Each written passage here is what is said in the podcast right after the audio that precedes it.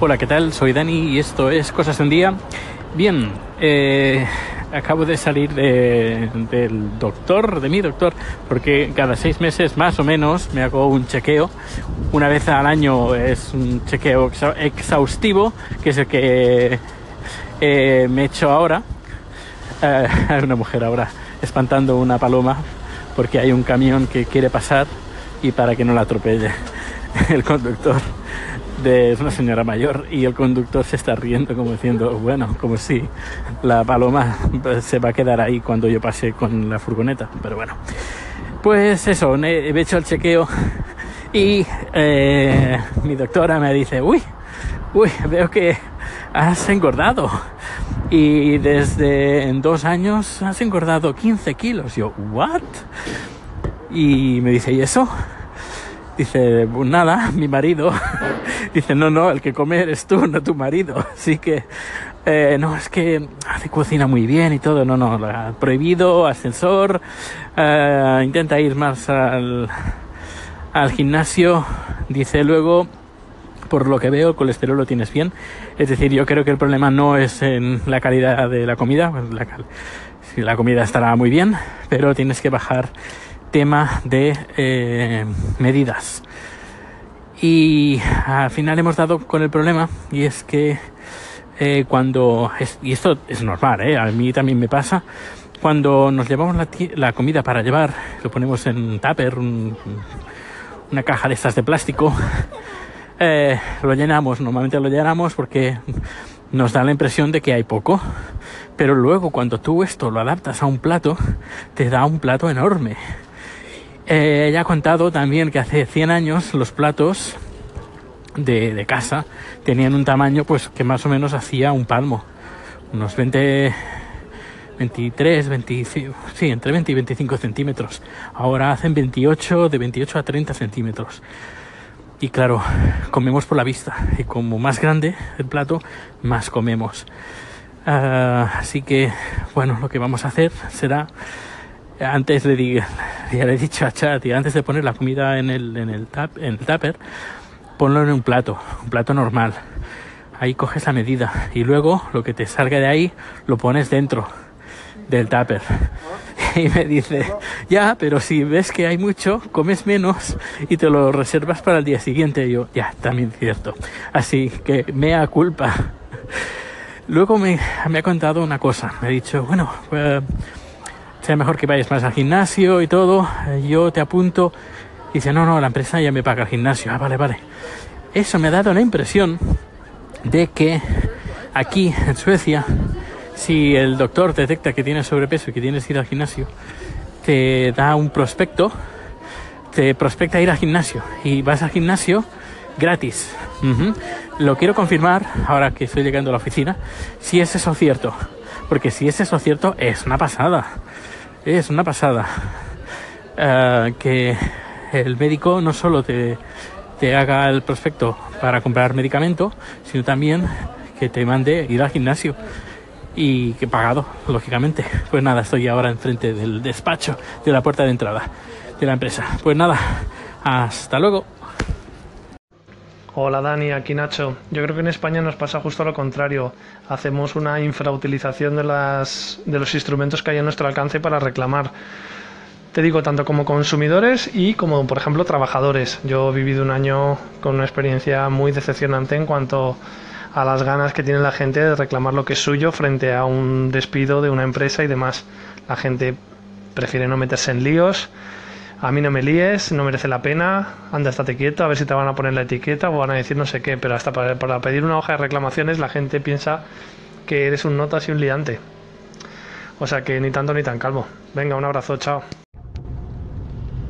Hola Dani, aquí Nacho. Bueno, vaya, vaya tela, ¿no? Varias preguntas tengo. La primera, ¿eso que comes arroz? Que parece que no, que no engorda demasiado, ¿no? No, en serio, ya en serio. Eh, Tengo curiosidad, primero por lo del gimnasio que has comentado y los chequeos esos, a ver si son de tu empresa, son tuyos o cosas de ese estilo, ¿no? Eh, simplemente, simplemente curiosidad. Y luego, bueno, pues el tema de la del ejercicio y de los platos, creo que tienes toda la razón. Yo creo que a mí me pasa lo mismo, yo como bien. Lo que pasa que si como macarrones, eh, soy capaz de repetir macarrones. Entonces, ese es el problema. Como saludable, como en casa todos los días. Pero el tema de cantidades ahí la has dado, ¿no? Ahí en el talón de Aquiles. Así es que nada, a cuidarse. Venga, un abrazo, chao. Hola, ¿qué tal? Antes de todo, gracias Nacho por los mensajes, por uh, gracias um, Lobo también por el comentario. A ver, no eran 20 kilos de arroz, eran 10, pero pesaban como 20. Eh, ¿Y por qué tanto arroz? Porque, bueno, chat es tailandés y el arroz es como nuestro pan de cada día. Pues en casa comemos arroz, bueno, él come más arroz porque a mí pues como tanto hidrato de carbono, pues hace que me engorde tan mucho, todo para mí. Uh, lo, reservo todo y pues eso, por eso tantos kilos, kilos de arroz, que es un arroz tailandés de Tailandia eh, del tipo uh, jazmín. Es un arroz que tiene, es así como alargado, tiene así consistencia, así que no se deshace. Eh, y tiene un aroma peculiar, tiene, no sé, me, encanta. Cuando llego a casa y huele a la casa cuando ha hecho arroz y tenemos un, claro, una olla de estas automáticas de arroz. Tú pones ahí el arroz, el agua, las medidas correctas, aprietas un botón y se cuece el arroz y cuando ya está cocido se, apaga solo y te mantiene la, temperatura para que el arroz conserve su, su, su calor. Eh, está muy bien. La verdad no, nunca pensaba que compraría eso, pero es, es bastante práctico. Pues tengo más novedades. Sobre el tema del gimnasio del médico, pues uh, sí, te hacen el prospecto. Lo único que aún no he podido confirmar del todo, si eh, te lo pagan todo el gimnasio o te pagan una parte. No me lo han sabido decir, porque de momento no he conocido a nadie que la haya usado. Es decir, no he conocido a nadie gordo. Eso por una parte. Y luego, por la segunda parte, sí, cuando te pones enfermo, yo sé que en España, a no ser que lo hayan cambiado, yo trabajaba antes, uno de mis múltiples trabajos era trabajar, espera, creo que voy a parar porque hay como una manifestación aquí y se me va a comprar el sonido, así que mmm, va, hacemos una, una breve pausa para publicidad.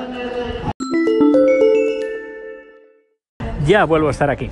Bien, pues lo que iba, cuando aquí te pones enfermo, uh, el primer, bueno, cuando España te pones enfermo, que yo antes trabajaba como responsable del departamento de personal en la empresa de mi madre, eh, teníamos como casi 200 empleados, así que sé de lo que me hablo.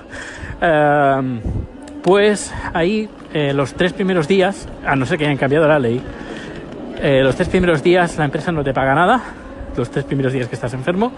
En estos primeros, tres primeros días tienes que, que enviar un documento de conforme has ido al médico, bueno, el parte de baja, y luego la empresa pues gestiona la baja y te paga, eh, creo que son, ahora no recuerdo mucho las fechas, te paga durante unos días el 75% y cuando creo que ha pasado ya un mes, eh, te pagan el 60%. Eso, ya te digo, te estoy hablando cuando yo eh, era el responsable de recursos humanos, de departamento de personal en la empresa de, mi, de mis padres.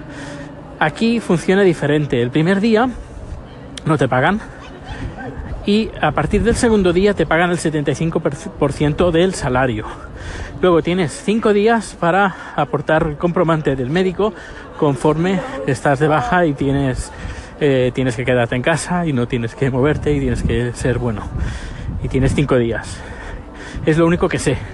Uh, no sé que hay tiempos máximos, seguramente como en España y, pero bueno, al menos a una persona, a la, la, media, podríamos decir que va a usar la gente, yo creo que es suficiente. Bien, pues ahora me voy a la oficina, voy andando, así hago unos cuantos pasos.